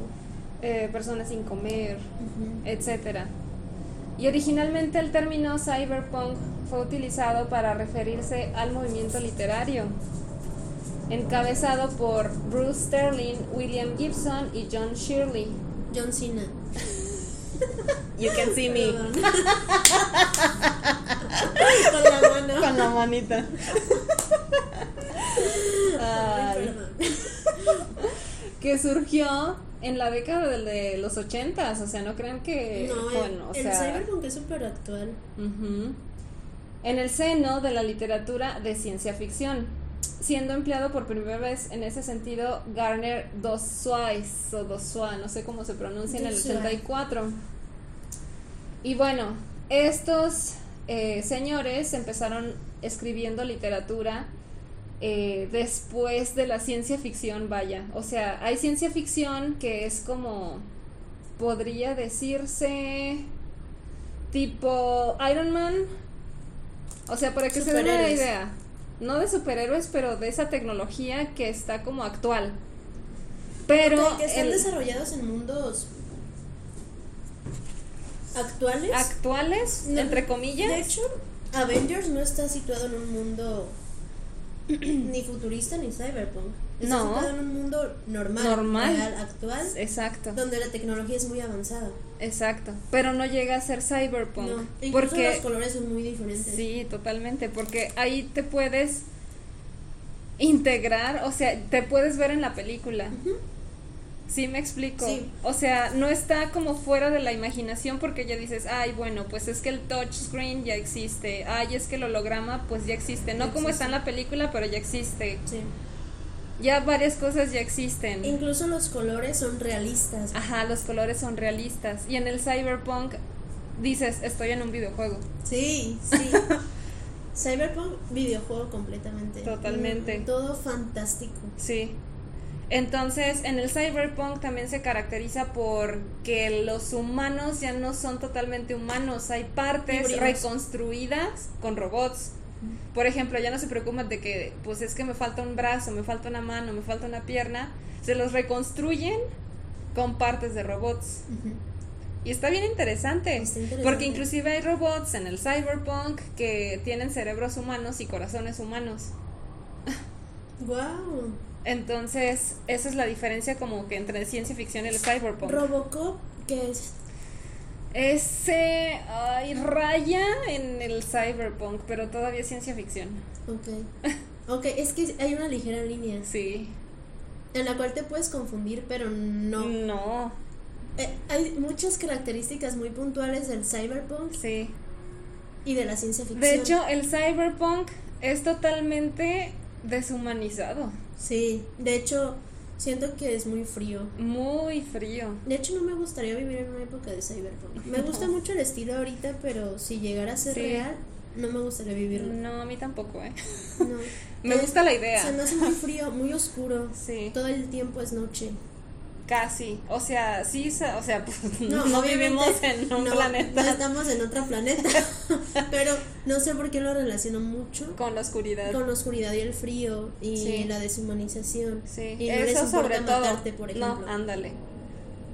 Si ahorita nos asustamos de que porque hay más muertes y hay porque bla bla bla, en, o sea, a como lo pintan el cyberpunk es más todavía. Ahí sí de sálvate tú mismo y o si no mueres. Sí. Es pensar por ti mismo, completamente egoísta. Egoísta. Es egoísta. Luego está otra rama que es el steampunk. Que viene del cyberpunk Ah, de hecho antes el, es el steampunk, y después del cyber. sí, porque es una corriente retro futurista. El futbolito que hicimos Ajá. es ¿Es steampunk? Es steampunk porque lo queríamos hacer retro, pero todos los colores hoy son cyberpunk. Ah, qué padre. Te va a gustar. Ay, ahorita te enseño una foto. Sí. Pero fíjate Deberías que no sabía. Rólala en la página. Se las voy a subir a ver si les gusta el futbolito que hicimos Hasi y yo en un proyecto de la escuela. Y ya. Lo ven. Y le dan like. Y le dan like o me corazón. No me corazón. Eh, bueno, el steampunk es retro futurista. ¿Por qué? Porque tiene elementos muy futuristas que tienen muchos mecanismos, pero se ve viejo. Ok.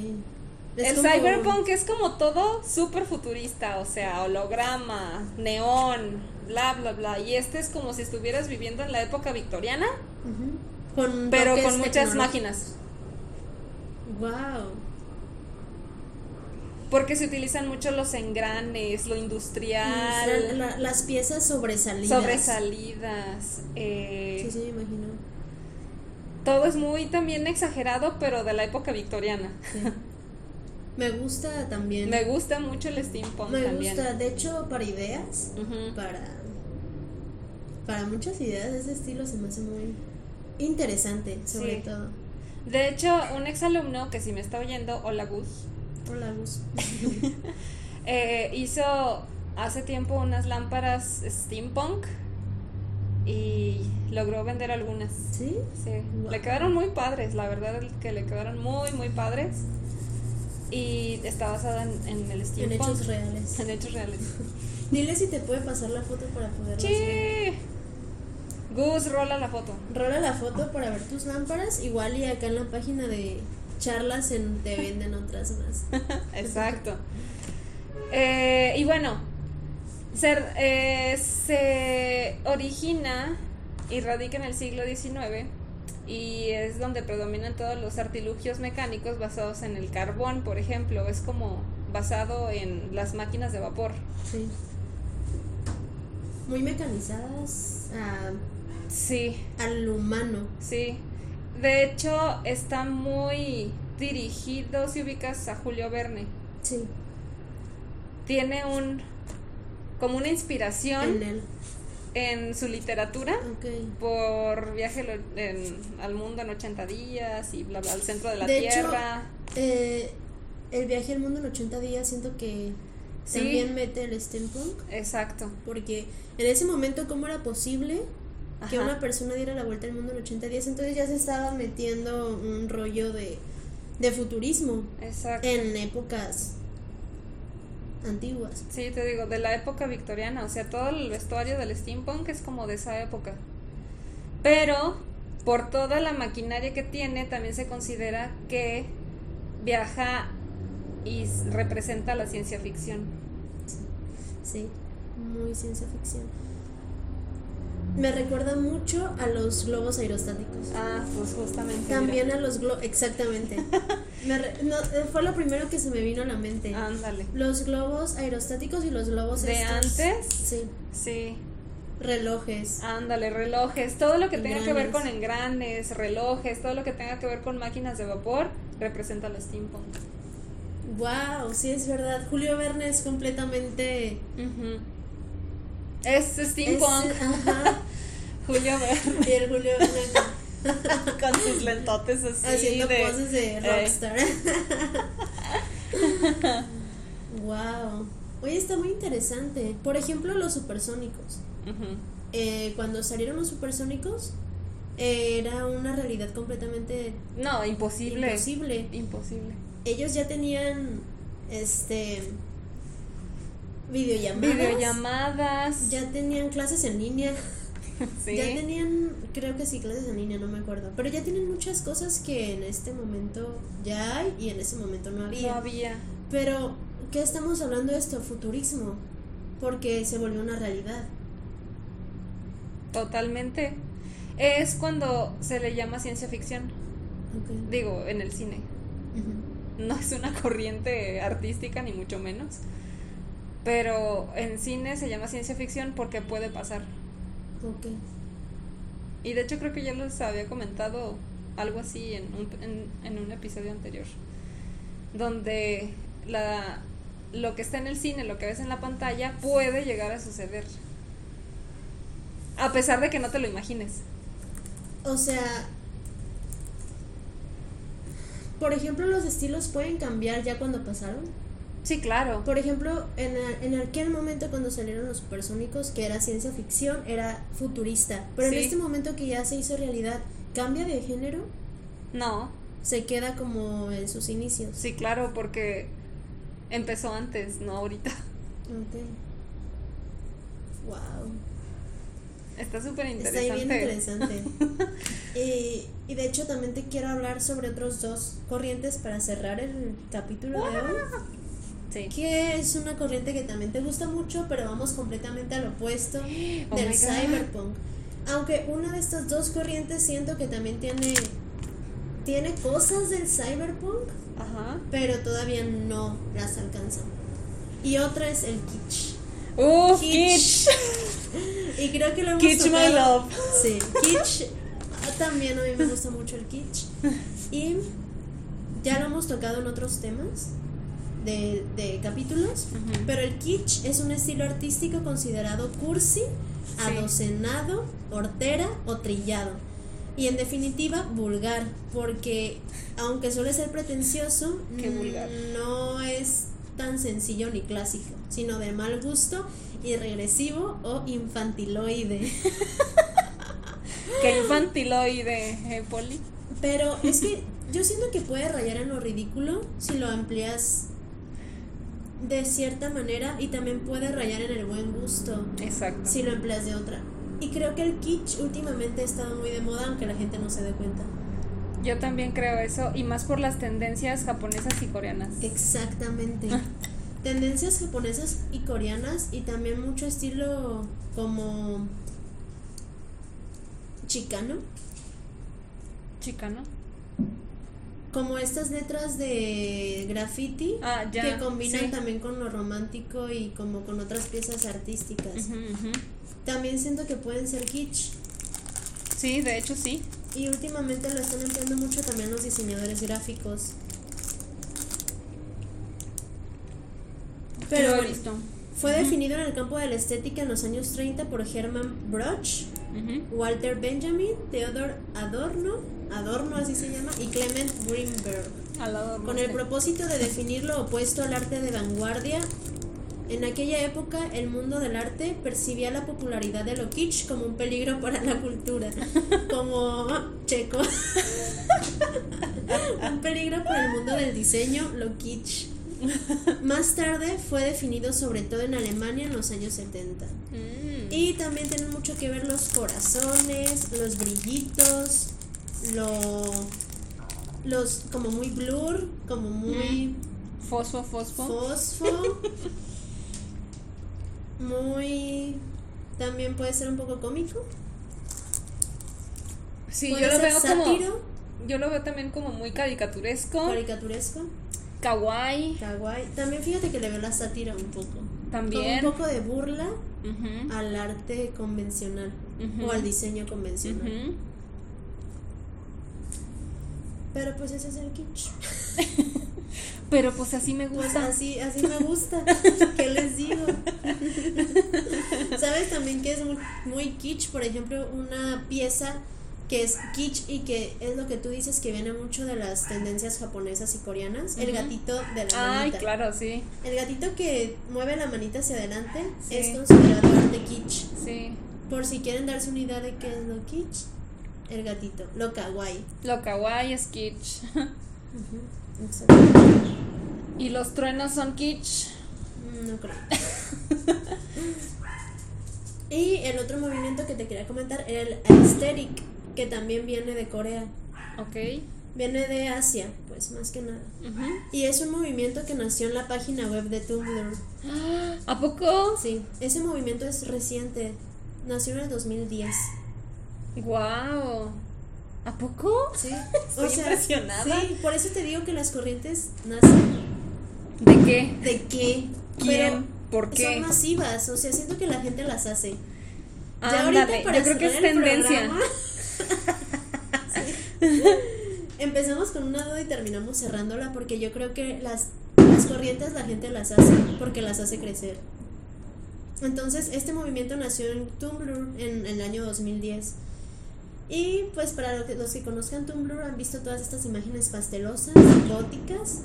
Es mezclar un poco de grunge, cultura gótica y mucha estética de la cultura pop de los noventas. Mm. El aesthetic se caracteriza por ser un estilo inocente con toques grunge, un estilo deportivo, los años 90, la hechicería, los horóscopos, la moda juvenil asiática y los tonos pastel. Oh. La verdad es que no me acuerdo cuál es. Em, la voy a investigar. Está muy de moda ahorita, sobre todo en Instagram. Y les vamos a poner fotos también para que la vean. De hecho, sobre todo en Instagram y también tiene como que ver los mechones de colores de aquí. Yo me los puse en algún momento, es muy estéril. Los y las e-girls o los e-boys. Oh, ya, ajá que son personas que se maquillan así los ojos de que, como la Suicide Girl. Sí. Que se maquillan los ojos con delineados súper negros, este color pastel, rosa pastel. Rosa, rosa pastel. Sí, este los las gargantillas, mallas de red, faldas plisadas. Oh. Todo eso es moda estéril. Y ahorita está muy, muy, muy de fuerte moda. en Instagram, sobre todo en Instagram. De hecho, sí. Y uno pensando que es, no sé, grunge o algo así. Sí, y por eso tiene toques de grunge, toques punks también góticos. Punks. Pero lo Y luego tiene toques punks kawaii. Sí, lo porque viene de Asia. Sí. Entonces lo mezclan ahí con la moda de los noventas asiática. Y, y así se crea todo este estilo estéril. Son muchos colores pastel combinados con negro. Entonces sí la he visto. Esa es la moda estéril. Y es de las más actuales que ahorita, que ahorita están en auge, pues, que ahorita son moda, tendencia. Sí. Y así está la situación. Y así están las corrientes artísticas, cuchurrumines. ¿A ustedes cuál les gusta más? Platíquenos en la página de Facebook, mándenos mensajito, nos encanta leerlos, a pesar de que nadie nos escribe, gracias. Ay, no, sí, Diego nos escribe. Diego es nuestro salvador. Digo, aparte de, Diego, pues. Salvador también. Te queremos, Diego. Y también nos faltó mencionar Art Deco, Art Nouveau, pero creo que son las que conocen más. Exacto. Digo, Bauhaus. Sí. Eh, sí las sí se mencionó, digo, Poli las mencionó, pero ¿Sí las mencioné? Bauhaus la mencionaste. Ah, sí, cierto. Este, las otras, según yo también. Pero no las mencionamos tanto porque son las más conocidas. conocidas. Este, de todos modos, pues ahí se las ponemos en la página. Así es. Y me gustó mucho este programa. Espero que les haya gustado a ustedes, que hayan conocido un poco más sobre las corrientes artísticas y así también se den una idea de creatividad para el próximo proyecto que tengan, porque también para empezar a diseñar o hacer un proyecto Así es. es necesario tomar conceptos de corrientes ya existentes para saber cómo Así es, porque no andar tan perdido sobre todo. Exacto, porque pues eh, es la forma de inspirarse también. Sí de todos los creativos. O sea, no digo diseñadores porque puede ser cualquier creativo. Y qué mejor saber todo lo que se hizo y se ha hecho en el mundo para que se inspiren y tomen, como diría mi madre, polvitos. ¿Polvitos? polvitos, como polvitos de esto, polvitos del otro, para poder hacer un pie rico, sabroso de su propia mezcla. exactamente. De su propia receta. Sí. Y también conozcan cuáles son sus estilos favoritos, porque Exacto. también de ahí pueden hacer mucho su estilo, ¿no? Exactamente. Entonces... Eh, espero que les haya gustado. Nos despedimos, pero los esperamos el próximo episodio. Eh, que va a ser el penúltimo episodio, Poli, de esta temporada. ¿De qué vamos a hablar en el penúltimo episodio? El penúltimo van a ser los estilos de interiorismo. Ok, por si también les gusta el interiorismo, pues si están en este canal es porque les gusta. Exacto. Así que también para que sepan cómo vamos a decorar en Año Nuevo el próximo año sus casas con diferentes ambientes y tendencias y demás. Los esperamos el próximo episodio, no se lo pierdan. Esto fue Charlas de Taller con Poli y Oti. Los queremos, cuchurrumines. Que tengan bonito fin de semana. Claro que sí. Bye. Bye.